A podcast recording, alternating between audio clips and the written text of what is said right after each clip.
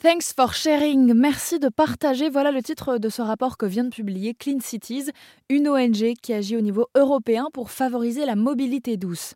Un rapport donc qui classe 42 villes européennes en fonction de leur réseau de transport en commun, de la valorisation de l'électrique, du vélo ou de la marche. Le haut du classement est détenu sans surprise par les pays nordiques, mais la France se défend bien avec une belle offre de mobilité douce dans la capitale. Paris arrive à la troisième place derrière Copenhague et Oslo. On retrouve un peu plus bas Lyon qui sort bien son épingle du jeu à la 8e place. Puis en 21e position Strasbourg et en 29e Marseille. Sylvain Delaverne est le coordinateur national France de l'ONG. Alors le but c'est euh, de travailler euh, à euh, la transition des mobilités à partir des grandes métropoles françaises et européennes et d'arriver sur des villes zéro émission dépolluées on va dire en 2030, à horizon 2030. Une échéance qui arrive à grands pas et qui n'est pas si facile que ça à suivre puisque l'ONG se positionne sur toute l'Europe. Or, quand on parle de mobilité douce, de réduction de la pollution, on aurait tendance à privilégier des politiques plus locales qui apparaîtraient plus efficaces pour respecter les enjeux de chacun. Oui, tout à fait. Alors, euh, c'est vrai que euh, j'ai la chance d'avoir des homologues, des coordinateurs dans plusieurs pays, Italie, Espagne, Angleterre, Pologne maintenant.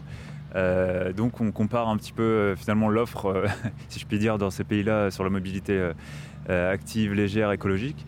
Et effectivement, il y, a, une énorme dimension finalement contextuelle, locale, puisque nous, ce qu'on encourage, c'est plutôt d'aller défendre les, citoyens usagers et de leur permettre d'accéder à des alternatives à l'autosolisme euh, qu'on souhaite ringardiser. Vous parliez d'autosolisme, qu'est-ce que c'est?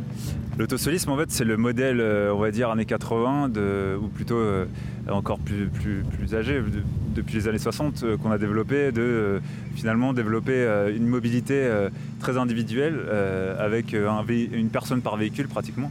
je crois que la moyenne, l'Institut Negawatt et, je crois d'autres, Carbone 4, etc., cette moyenne-là, mais je crois que c'est un 1,2 peut-être euh, usagers en moyenne par voiture euh, dans les transports, euh, dans les mégalopoles la journée.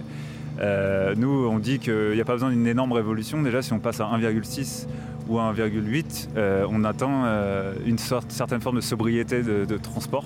Évidemment, il n'y a pas que la mutualisation des voitures, il y a aussi la réduction de l'usage de la voiture en elle-même avec des alternatives euh, que j'ai déjà nommées, le train, le, tramway, euh, etc., le métro, etc., et, les, les micromobilités et le vélo, évidemment, euh, que nous, on appelle de nos voeux, on appelle de nos voeux le développement avec Clean Cities.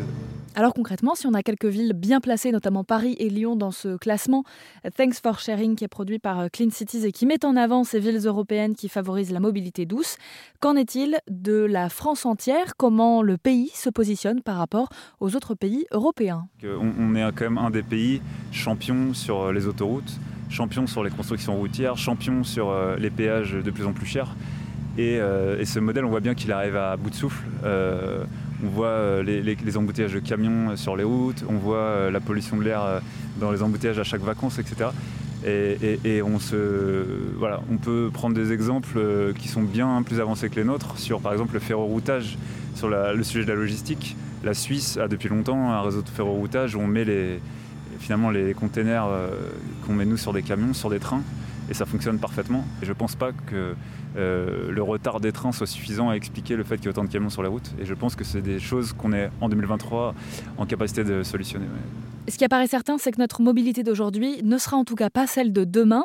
À voir donc quelle direction la France privilégiera. Ce rapport met en tout cas en avant les pratiques des pays du Nord.